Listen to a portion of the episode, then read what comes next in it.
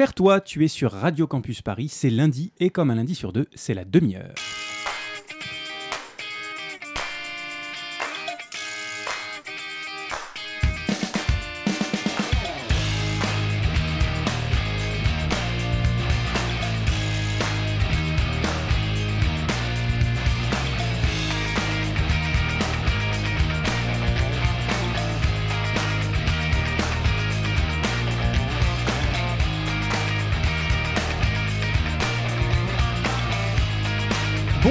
Bonjour, cher toi qui nous écoutes, tu es sur la demi-heure, une émission de qualité pour petits et grandes, ou petites et grands, euh, fais ton choix, écriture inclusive oblige.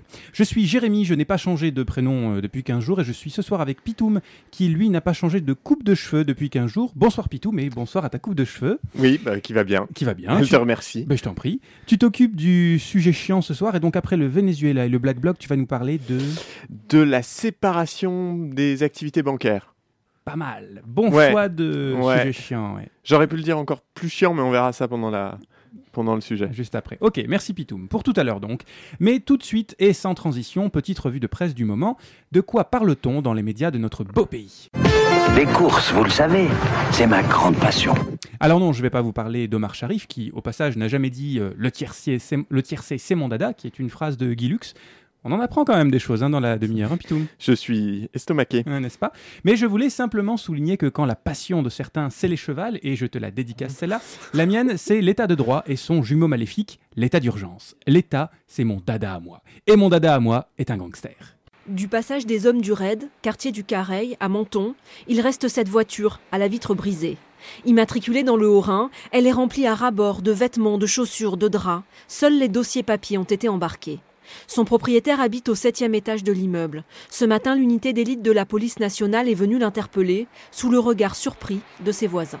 Tu l'entends le storytelling du reportage, cher toi? Une voiture seule dans la nuit, un assassin qui s'enfuit, une vitre brisée, des vêtements épars, des dossiers emportés, et au fond de ton cœur, tu sais, tu sais pertinemment ce qui suit, hein, cher toi qui nous écoute. C'est l'interview des voisins Excellent, excellent mon cher Pitoum, bon. l'interview des voisins. Vers euh, 7h15, 7h20, j'ai vu un, un jeune homme me noter. euh, la police l'a descendu en bas. C'est monsieur tout le monde. C'est un jeune homme, euh, je crois qu'il doit avoir une vingtaine d'années, un peu plus, un peu moins, j'en sais rien. Mais bon, bah, cheveux longs, euh, vous le croiserez dans la rue, euh, peut-être que vous direz c'est un- plus un, hippie que- qu'un djihadiste. hein. Alors là, on est sur du classique. hein. On situe l'action. Il est entre 16 7h16 et 7h17 du matin, à une vache près. hein. Euh, la brume étend les pans vaporeux de son long manteau jusqu'aux abords du petit bois. Là, une chouette ulule, quand soudain surgit face au vent l'élite de la police nationale qui interpelle un jeune homme aux cheveux longs. Qui es-tu, jeune homme? Un, homme fait de tous les hommes et qui les vaut tous et que vaut n'importe qui? Ou un dangereux barbu hippie poseur de bombes? Alors j'aime beaucoup cette manière qu'ont légité de présenter les choses. Plus sobrement, mardi 7 novembre, 10 personnes ont été interpellées en Suisse et en France. Notre ministre de l'Intérieur, Gérard Collomb, qui est juste au-dessus de l'intestin grêle, mais qui descend aussi jusqu'au... Oui, bah, on l'a déjà fait celle-là. hein. Enfin, ouais, ouais, voilà, bref. Donc Gé- Gérard donc nous dit que ces personnes étaient suivies par les services de l'intérieur de fait de, je cite, l'observation de propos inquiétants sur les réseaux sociaux. Donc l'information judiciaire officielle vise donc des faits pouvant être qualifiés, je cite encore, d'association de malfaiteurs terroristes criminels et de provocation directe à la commission d'un acte de terrorisme par un moyen de communication au public en ligne. Ce sont les termes officiels. En un mot, ces 10 personnes prévoyaient a priori un attentat terroriste à Nice et on les a chopés. Alors, c'est difficile de se faire une idée claire étant donné le peu d'informations officielles qu'on a sur cette affaire. Mais je tique dessus parce qu'on aurait envie de dire merci l'état d'urgence, tu nous as encore sauvé la vie. Bon, bah déjà, euh, non, pas du tout, parce que l'état d'urgence, on en est officiellement sorti depuis le 1er novembre et c'est pas plus mal. Oh là là, c'est la décadence. hein. Si cette loi est votée, eh bien, on attire une condamnation quand même sur notre société. La colère de Dieu va s'abattre euh, sur la France. Alors je sais pas pour la colère de Dieu, mais tu remarqueras que la société ne s'est pas effondrée. Hein. Et plus fort en fait, on n'a pas eu besoin de l'état d'urgence, ni même, ni même, hein, de la loi renforçant la sécurité intérieure et la lutte contre le terrorisme, avec les assignations à domicile ou les perquisitions administratives, ni de fermer des lieux de culte ou d'instaurer des zones de sécurité spéciales. Pas besoin du Passenger Name Record qui permet d'accéder aux données de tous les passagers des vols commerciaux en Europe. Non, c'est juste une information judiciaire ouverte par un juge d'instruction avec perquisition, garde à vue, écoute et coopération internationale. Ni mesure d'exception, ni intervention administrative. Juste une procédure de droit commun et ça suffit. Ça marche. Mais, mais alors Est-ce qu'on n'aurait pas besoin de mesures d'exception pour contrer le terrorisme? Est-ce que l'état d'urgence c'était du flanc pour rassurer l'opinion publique?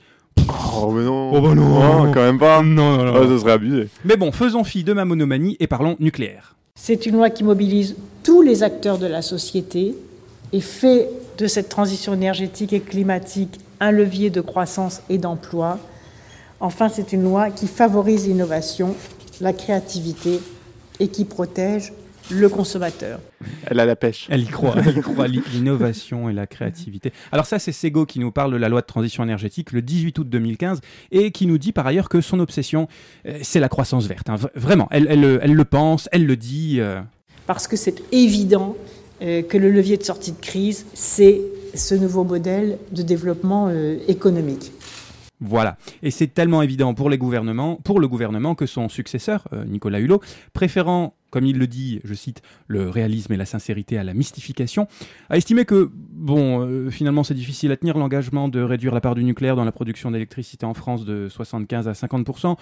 Donc bah, on va sans doute faire 100, hein, euh, ce sera plus simple. Bah, en, en fait, si, l'objectif demeure, hein, mais pas tout de suite. Si l'on veut maintenir la date de 2025 pour ramener dans le mix énergétique le nucléaire à 50%, ça se fera au détriment de nos objectifs climatiques, ça se fera au détriment de la fermeture des centrales à charbon, et probablement que si on voulait s'acharner sur cette date, il faudrait peut-être même rouvrir d'autres centrales thermiques. Et c'est compliqué cette question nucléaire finalement. Si on ferme des réacteurs pour ouvrir des centrales thermiques et donc génératrices de CO2, c'est vrai, c'est complètement con. En même temps, pas de bol, le jour de la conférence de presse du lot, EDF faisait part d'un incident significatif de sûreté à la centrale de Paluel lié à des défauts de corrosion sur des pièces de diesel de secours. C'est ballot. C'est bête, hein Un timing parfait pour rappeler que, bah non, le nucléaire, ça n'est pas la panacée. Alors on pourrait me dire, mais développons les énergies renouvelables à fond. Certes, mais si les technologies solaires et éoliennes ont beaucoup amélioré leur rendement ces dernières années, elles posent une infinité de problèmes que je n'ai pas le temps de, de détailler ici. Ah bah c'est facile ça. J'en ferai un sujet, je te promets un jour. Le stockage, la décentralisation du réseau électrique, l'interminence, l'intermittence, pardon, euh, l'énorme besoin en matériaux et donc en énergie pour produire par exemple les panneaux solaires. Bref, c'est un vrai casse-tête. On peut aussi miser sur d'hypothétiques ruptures technologiques de type Ouais, mais Elon Musk a dit qu'on serait sur Mars en 2022. Voilà. Ou la fameuse fusion nucléaire qu'on attend depuis 300 ans. Bon, T- 300 au moins. au Ouais, moins, parce qu'ils étaient en avance un peu. Et c'est ça. Bon, on peut, on peut miser là-dessus. Ou on peut aussi penser, euh, si on n'est pas pastafarien comme moi, que la grande nouille nous protégera de l'Armageddon électrique. Ça, c'est c'est libre, tu choisis en fait. Alors, tu imagines bien qu'après un coup pareil, on sombre vite dans la politique politicienne en se demandant si Hulot a pas mangé son chapeau. Je pense que Nicolas Hulot, eh bien, en fait, euh, a pas tenu euh, face euh, aux partisans euh, du tout nucléaire. Nous les avons rencontrés pendant les cinq dernières années. la- Ségolène Les lobbies, Royal. selon vous aussi? Je ne sais pas si on appelle ça un lobby quand c'est entre- une entreprise publique aussi importante en. France. Voilà, en tout cas, c'est une puissance industrielle forte que celle qui est opposée à, au- à la baisse du nucléaire. Bon, ça, c'est de mon point de vue la réaction de mauvaise politique. On entend aussi la critique technique. Oui, mais c'est compliqué, puis les citoyens s'en foutent un peu. Bon, les experts vont régler le problème dans les prochaines années. Eh, ça aussi, c'est la réaction de mauvaise politique. Parce qu'au final, si on se dit que le monde est fini, qu'on consomme trop, que le climat se réchauffe, que les sols s'érodent et que la biodiversité part en sucette, on peut peut-être se poser la vraie question politique. Et la vraie question, c'est quoi? Le but, c'est de croître matériellement avec des vacances à Ibiza comme objectif final une fois par an, ou chercher à minimiser son impact sur l'environnement tout en assurant ses besoins fondamentaux? Typiquement, l'énergie, c'est un vrai sujet politique, au sens noble du terme. C'est un sujet de la cité, dans la cité, mais on- qu'on ne discute finalement jamais vraiment. Et tout le monde s'en fout. Et puis, dernier sujet que je voulais aborder cette semaine, cher toi qui nous écoutes, et j'ai gardé le meilleur pour la fin, les Paradise Papers. Ouais Si tu vis dans une grotte, cher toi, tu ne sais peut-être pas ce que sont les Paradise Papers. Bah, tant pis pour toi. C'est une nouvelle enquête menée par un consortium de 96 médias, dont Le Monde pour la France. Ce sont 13,5 millions de documents des cabinets Appleby, Asia City Trust et de certains paradis fiscaux qui ont fuité pour notre plus grand bonheur. Alors on y apprend que des personnalités comme des entreprises cherchent à éviter l'impôt pour s'en mettre plein les fouilles. Vous allez me dire, hmm, rien de nouveau sous le soleil. Après le scandale du BS en 2008, les, or- les offshore leaks en 2013, les Luxembourg leaks en 2014, les affaires HSBC en 2015 et les Panama Papers dans la foulée, on commence à s'y faire. Mais c'est toujours marrant d'agrandir la liste de ceux qui se font choper. Alors Elisabeth II, Wilbur, Wilbur Gross, le secrétaire d'État du commerce américain, et plus généralement, pas mal de mecs autour de Trump. Euh, Trump qui avait dit quoi déjà?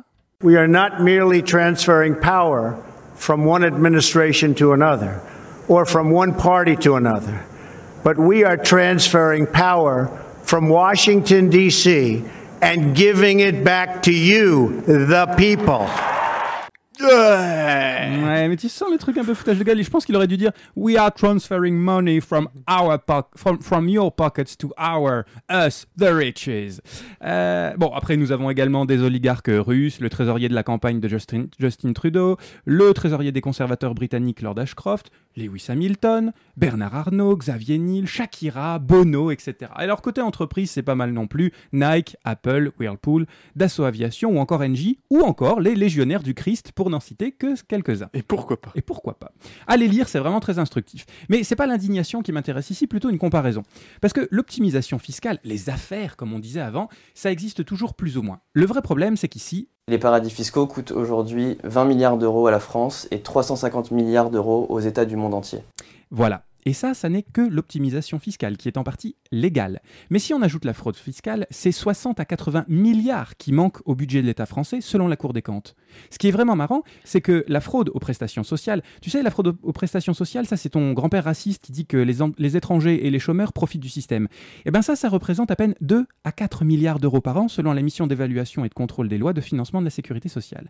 Alors oui, ça me fait rire, jaune, hein, euh, qu'on taxe les chômeurs de fainéants ou les bénéficiaires d'aide sociale de profiteurs, parce que finalement, les vrais profiteurs, quand on regarde les chiffres et qu'on arrête deux secondes le café du commerce, eh ben, ce sont les riches qui déploient des trésors d'inventivité pour participer au minimum à cet effort collectif qu'est l'impôt. Parce que je le rappelle, l'impôt, évidemment, ça fait chier. Personne n'est vraiment heureux d'en payer. Mais l'impôt, ce sont des hôpitaux, des écoles, des administrations, des routes, l'assurance chômage, l'assurance chantée, etc. Alors oui, dans beaucoup de cas, l'optimisation fiscale, je l'ai dit, c'est légal. Mais est-ce que c'est juste? Face à cette inégalité devant l'impôt, je rappelle que le 9 novembre, le Secours catholique sortait son rapport annuel sur la pauvreté. Et la surprise On a toujours 9 millions de personnes sous le seuil de pauvreté en France en 2017. 9 millions Ah Mais nul doute qu'avec la baisse des APL, la suppression de 200 000 contrats aidés et la disparition de l'ISF, leur situation s'améliore l'an prochain On va battre des scores. Ah Ah, bonne bah, blague. Bon allez, je vous abandonne sur ça.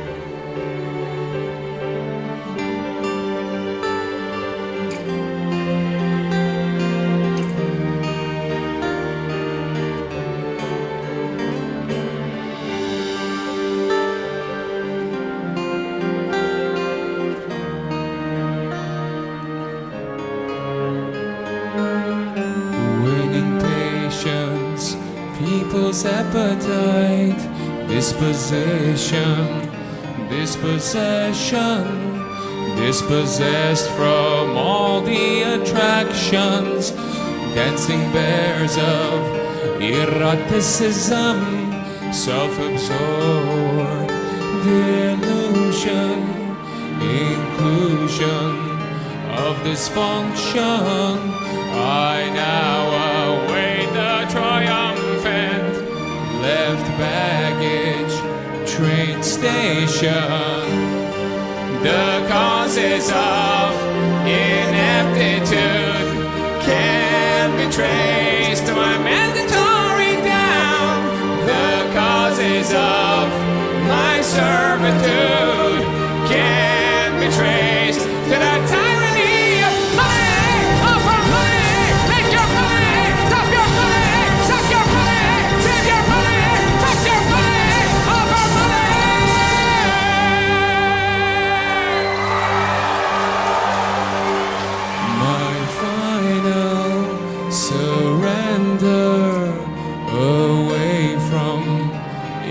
inclusion. I now await the triumphant left baggage train station.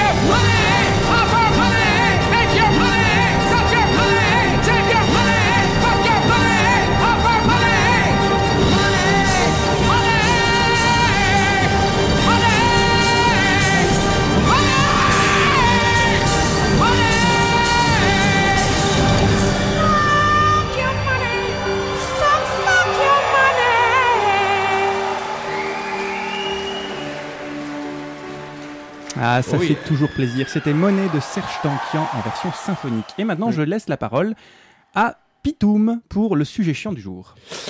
Merci. Les banques Les banques, ces trucs qui poussent plus vite que les Starbucks dans les centres-villes. hein. Bientôt, on n'aura plus que des distributeurs pour nous cracher des billets et même plus de terrasses pour les dépenser.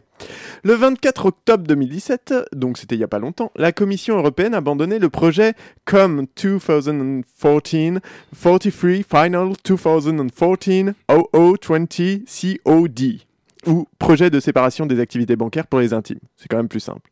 Notamment sous la pression de la France et de l'Allemagne, dont les principales banques étaient particulièrement visées.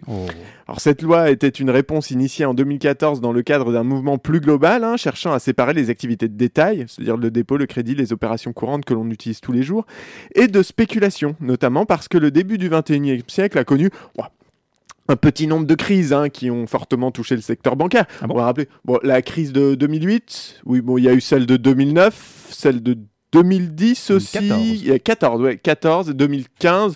Enfin voilà, quoi, rien de bien grave.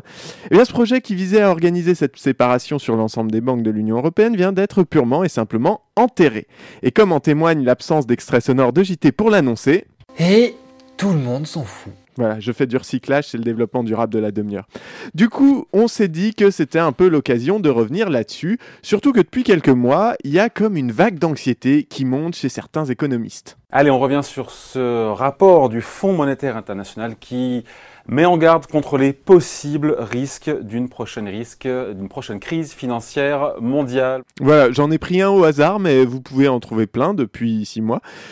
Donc, puisque tout va recommencer, c'est l'occasion de connaître l'ennemi pour être prête cette fois à l'affronter. Alors, auditrice, je vais te demander un effort. Je sais que c'est compliqué, la finance et le milieu bancaire. Moi-même, je n'ai compris que 44% de ce que je vais te dire dans cette émission. 44,2 précisément. Et à peu près, 2, 3, il y a une marge d'erreur. Euh, je sais que c'est relou, hein, mais n'es-tu pas là pour que tes deux présentateurs favoris t'accompagnent à la découverte de sujets plus chiants qu'un brunch à Maubeuge avec Édouard Philippe un dimanche de novembre? Et ça, c'est horrible. et je, et je sais aussi que clairement, si on doit parler de trucs importants, c'est quand même vachement plus facile de se représenter des petits noirs qui crèvent la faim ou les métastases de Johnny. Tous un petit peu belge, on se sentira tous un petit peu triste, on se sentira tous un petit peu suisse. Oh oui, le chant de la mort de Johnny. Oui, non, non, non, non, Jérémy, arrête de danser s'il te plaît. Donne, ne donne, donne l'exemple, pardon. Je sais bien que les fatos c'est toujours cool, mais là j'ai besoin de ton attention une et indivisible comme la République pour 15 minutes. Promis. Si tu tiens jusqu'au bout sans zapper sur Hanouna ou prendre ton téléphone pour essayer péniblement de matcher des baises potentielles sur Tinder, on se fera une minute complète de Fatal Picard. Mais pour ça, il faut tenir jusqu'au bout. That's what she said. Michael! Michael, please. Voilà. Pour comprendre si une loi de séparation des activités de détail et d'investissement est essentielle ou non, on va devoir réviser les bases. On va donc revoir ce qu'est une banque, ce qu'est la banque universelle, quels problèmes ces superstructures trop grosses pour merder engendrent, et enfin, qu'est-ce qu'il s'est passé avec ces putains de lois de séparation des banques. Alors, au-delà d'être l'endroit où tu convertis le chèque d'anniversaire de mamie en crédit pour de la mauvaise bière et des McDo de fin de soirée, les banques sont au cœur du système économique. Elles se divisent en deux catégories. Tout d'abord, les banques de détail. La banque de détail collecte les dépôts des clients, c'est-à-dire les ménages, les entreprises, les collectivités publiques, les associations, etc. Elle accorde des crédits à ses clients pour qu'ils puissent financer leurs projets. Elle gère les moyens de paiement, autrement dit les chèques, les cartes bancaires, les virements. Oui, c'est plein d'enthousiasme. Donc euh, ça, ça va. Ça, on se représente pas mal. C'est la banque qu'on connaît, celle de tous les jours. C'est aussi ce qu'on peut ajouter, c'est aussi que c'est une banque qui crée de l'argent. Ça s'est pas dit, mais c'est alors c'est pas de l'argent réel, hein, c'est pas des pièces, des billets, ça c'est le rôle des banques centrales et c'est un tout autre sujet. Mais de l'argent, on va dire virtuel. Quand tu demandes un crédit à la banque et qu'elle te rajoute des chiffres sur ton compte, elle va pas chercher de l'or au fond d'une mine. hein. Elle te fait simplement signer une promesse de remboursement. Et c'est cette promesse qui qui a tout à coup une valeur monétaire dans l'économie réelle. Et l'argent qu'on te donne à ce moment-là n'a de valeur que parce que l'on considère que la banque a fait son taf et sait que tu seras en mesure de la rembourser. Et quand toi tu payes avec cette promesse de remboursement, le vendeur sait qu'il va pouvoir les réclamer à la banque de l'argent réel qu'elle sera, elle, en mesure de lui fournir? Si la confiance en ce système disparaît, alors tout notre argent en banque perdrait tout à coup sa valeur. Et du coup, on comprend de manière assez intuitive que si la banque elle-même disparaissait du jour au lendemain, on serait dans la merde. hein. Bon, par exemple, déjà, c'est toujours embarrassant d'acheter une boîte de préservatifs. On arrive à la caisse avec des durex nervures et perlés extra lubrifiés et du houmous pour faire genre on n'est pas venu que pour ça. Mais si au moment de payer notre carte est refusée parce que la banque de détail a fait faillite à cause d'une crise, par exemple, et n'est plus en mesure de s'acquitter de ses créances, là, ça devient franchement gênant. Parce qu'on a la monnaie que pour les capotes ou le houmous. Et on sait tous que les pois chiches sont très mauvais contraceptifs. D'un autre côté, euh, il y a aussi les banques d'investissement. La banque d'investissement joue quant à elle un rôle d'intermédiaire entre ses clients, entreprises ou États, et les marchés financiers qui cherchent des financements, des placements et à gérer les risques de leurs activités. Oui, alors là, je suis d'accord, en fait, c'est pas bien plus clair, donc on va reprendre. Il y a des projets qui demandent tellement d'argent que c'est pas pas jouable de faire un crédit classique auprès d'un seul établissement. On va donc émettre des titres sur le dit crédit que la banque va ensuite vendre à des investisseurs. Mais à tout moment, en tant qu'intermédiaire, elle va également devoir les racheter dès lors qu'un investisseur souhaite récupérer des liquidités, sans que cela n'impacte d'ailleurs le crédit initial. Mais elle doit aussi être en mesure de fournir des titres aux investisseurs, donc elle en possède toujours dans son bilan une réserve euh, assez conséquente. Or, la valeur de ces titres, c'est-à-dire le prix, est fluctuante. Et c'est à ce niveau que les banques réalisent potentiellement leur plus grande marge, dans l'achat et la revente de titres sur les marchés financiers. Marché qu'elles-mêmes contrôlent, hein, bien sûr, parce que ce serait con de, de laisser cette manne à quelqu'un d'autre. Mais j'en ai rien à foutre Oui. Ah ben alors, mais en fait si, je t'ai dit, ils sont attentifs un petit peu. Parce que pour financer ces titres, la banque crée de la dette. À chaque titre que possède la banque correspond une dette. Or, comme c'est une activité très rentable, les banques ont tendance à avoir beaucoup de titres et donc augmenter de la même manière leurs dettes. Et donc s'endetter bien au-delà de ce qu'elles possèdent réellement. C'est la même chose que pour les banques de crédit en fait. La différence c'est que le crédit est une activité assez stable. Le remboursement est fixe. Si une banque prête 100 euros à 10 personnes, elle devrait en récupérer 100 plus les intérêts. Et même en cas de défaut d'un paiement d'un emprunteur, on est sur un risque mesuré. Alors que pour les titres, comme la valeur fluctue en permanence, certes, ils peuvent rapporter beaucoup plus que ce qu'ils ont coûté, mais ils peuvent également rapporter beaucoup moins. Or, s'ils rapportent beaucoup moins, la banque d'investissement se retrouve dans l'incapacité de rembourser ses dettes, et pour caricaturer, bah, c'est la faillite. C'est compliqué, mais c'est compliqué Vous croyez pas qu'on a autre chose à foutre? Oui, alors, c'est un peu compliqué, mais ce qu'il faut comprendre, c'est que plus l'activité de marché prend d'importance, plus le sy- système devient interconnecté, plus les banques empruntent sur les marchés pour acquérir des titres, et donc plus d'autres banques sont liées à elles, et tout le monde part tous joyeusement dans cette orgie imbitable. Tu vas dire, c'est bien joli tout ça, mais je vois pas vraiment le problème. Et le problème, bah, c'est la Banque universelle. Elle résulte d'une opération que les fans de Dragon Ball Z connaissent plutôt bien.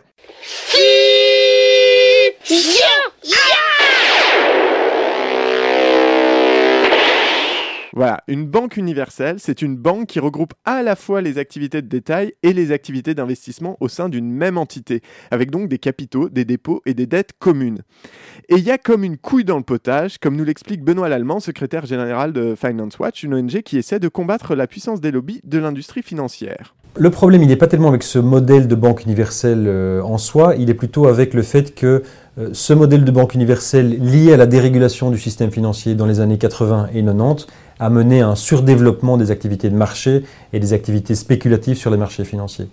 Donc parce que le côté banque commerciale euh, euh, conduit des activités qui sont indispensables à l'économie réelle aux citoyens.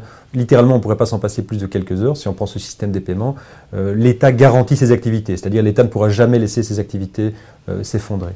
Euh, le problème, c'est que avec la dérégulation et le fait que les activités spéculatives, ont pu se développer à côté de ces activités, cette garantie implicite de l'État qui amène un financement bon marché, donc de l'argent bon marché quand la banque va l'emprunter, euh, la banque s'en est servie pour nourrir et développer les activités de marché, les activités spéculatives, qui sont celles qui ont créé une interconnexion du système, qui sont celles qui ont mené à la crise de 2007-2008. Alors là, ça commence à devenir intéressant. Ces superbanques se servent de leur activité de détail comme d'une garantie. Non pas parce que nos épargnes sont des liquidités supplémentaires, mais parce que l'économie dite réelle et l'organisation de la société reposent sur cette activité. Les États, la société, nous, nous ne pouvons pas les laisser s'écrouler. C'est un peu comme si on était sur un bateau et que la banque s'occupait de gérer ce bateau. L'activité spéculative serait l'équivalent d'aller slalomer entre les icebergs pour essayer de gagner du temps. Et plus il slalome entre les icebergs, plus il gagne de temps. Sauf qu'à un moment, Yes, what do you see? Iceberg, right ahead! Eh oui, ben ouais. Et quand on se prend un, iceberg- un iceberg, donc une crise, si on laisse le bateau couler, ben, on coule avec comme des cons. Donc on est obligé, nous, de colmater les brèches avec nos impôts pour maintenir la machine à flot. C'est ce qu'on appelle la subvention implicite. C'est 48 milliards pour les banques françaises et 200, 000 à 300, 200 à 300 milliards pardon, pour l'ensemble des banques européennes, soit deux fois le budget de l'Union européenne et 1,5% de son PIB. Et c'est énorme. Ça fait plaisir. C'est précisément ce qui conduit aux crises.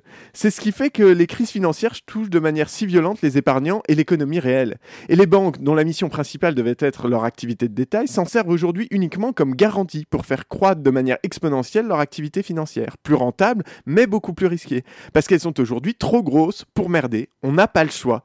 Et Frédéric Lordon a un petit nom pour ça. Bon, alors, si vous voulez, là, il y, a une, situation de fait que les économistes appellent dans leur le- langage pluriel et amoral, mais dont le vrai nom est prise d'otage. Et celle-là, elle est colossale. Si vous voulez, chaque fois qu'il y a un mouvement social dans les transports ou le ramassage des ordures, on, vous bassine avec la prise d'otage des, des syndicats. Mais ça, c'est une prise d'otage, mais cosmique, c'est énorme. Personne n'en parle jamais. Donc, la question de principe est la suivante. Derrière la question du sauvetage des banques et derrière la question des banques tout court, le corps social doit se poser la question de savoir s'il continue de tolérer que ces biens publics vitaux soient ainsi remis à des intérêts privés, et spécialement à des intérêts privés aussi mal éclairés que ceux, de la finance, quand elle est mouillée jusqu'au sourcil dans les marchés de capitaux. Bon, je trouve que poser la question, c'est y répondre. Oui, bon, alors là, tu sens que Frédéric, euh, il veut se lancer sur la nationalisation des banques. hein, euh. Et quoique c'est un sujet qui mériterait largement d'être discuté, ce n'est pas la réponse qu'une société libérale comme la nôtre va aller chercher, clairement. Ouais, bah, étonnamment. Mais ne jetons pas la pierre et on a quand même envisagé une solution qui était la séparation des banques de détail et d'investissement. Et c'est même un type qu'on connaît bien qui en 2012 en a fait le cheval de bataille pour gagner l'élection présidentielle de notre pays. Je vais vous dire qui est mon adversaire. Cet adversaire, c'est le monde de la finance. Alors, l'euphorie est retombée depuis, hein, voilà.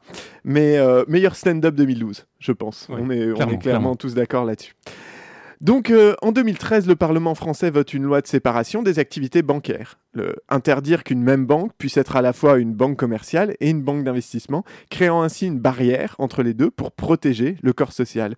Et on peut donc se réjouir ou pas. Non, parce que de l'aveu même du PDG d'une des quatre banques euh, universelles françaises, les activités concernées par cette loi sont en fait, euh, disons, réduites.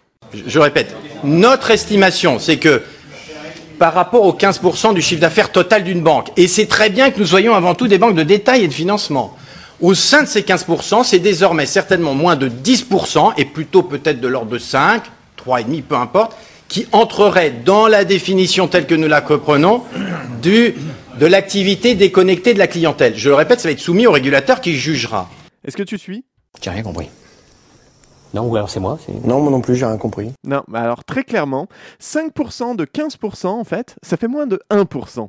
Ça veut dire que la loi de séparation des banques telle qu'elle a été votée en France et qui était un des fers de lance de la campagne socialiste en 2012 a permis de séparer 1% de l'activité spéculative des banques universelles, alors qu'on sait que dans leur bilan, les activités spéculatives représentent plus de la moitié de leurs actifs et font augmenter leurs dettes en permanence. Et c'est à cause de ça que les États se retrouvent à leur lâcher des caisses de thunes sans rien demander en échange. Voilà ce que c'est que cette loi. Vache, mais c'est nul Mais qu'est-ce que je vous disais? Oh non, non, mais vous me disiez c'est nul. Non, mais d'accord, mais là c'est affligeant, y a rien. Ben oui, c'est nul, c'est naze. Et alors que le projet de la Commission européenne était autrement plus ambitieux, la France de Hollande, avec Macron dedans, a été vent debout contre cette loi qui menaçait ces quatre grandes banques universelles. Allez vous faire foutre, putain Non mais c'est pas étonnant en vrai. Vous savez comment ça se passe à Bruxelles? Il y a l'équivalent de 1000 temps plein qui bossent pour les intérêts financiers, alors que toute ONG confondue, il y a une trentaine de pignoufs qui se battent pour nos intérêts à nous. Alors qu'est-ce qu'on fait? Qu'est-ce qu'on fait? On se regarde dans le blanc des yeux et on attend que ça recommence, ou on essaie de changer les choses, on en parle pour que les gens arrêtent de se dire que ça les concerne pas? Parce que si tu te sens concerné par quatre paumés qui prennent 300 personnes en otage dans une salle de concert, tu devrais te sentir un petit peu concerné à mort par ces grandes banques qui prennent des populations entières en otage. Parce que laisser tout ce pouvoir aux banques et ne jamais les contrôler, c'est aussi les laisser décider de quoi sera fait notre futur. Hein. Sont elles qui décident quels projets seront financés, de quelles politiques seront menées, avec quel argent? Alors qu'est-ce qu'on fait? On change de banque? On milite? On se bat à notre échelle? Non mais je sais ce qu'on va faire. On va écouter les Fatal Picard. Voilà, c'était la demi-heure. On se quitte sur les Fatal Picard. À très bientôt sur Radio Campus Paris. J'entends un peuple qui se lève. Une génération qu'on enchaîne question de temps. Después, metros, maintenant!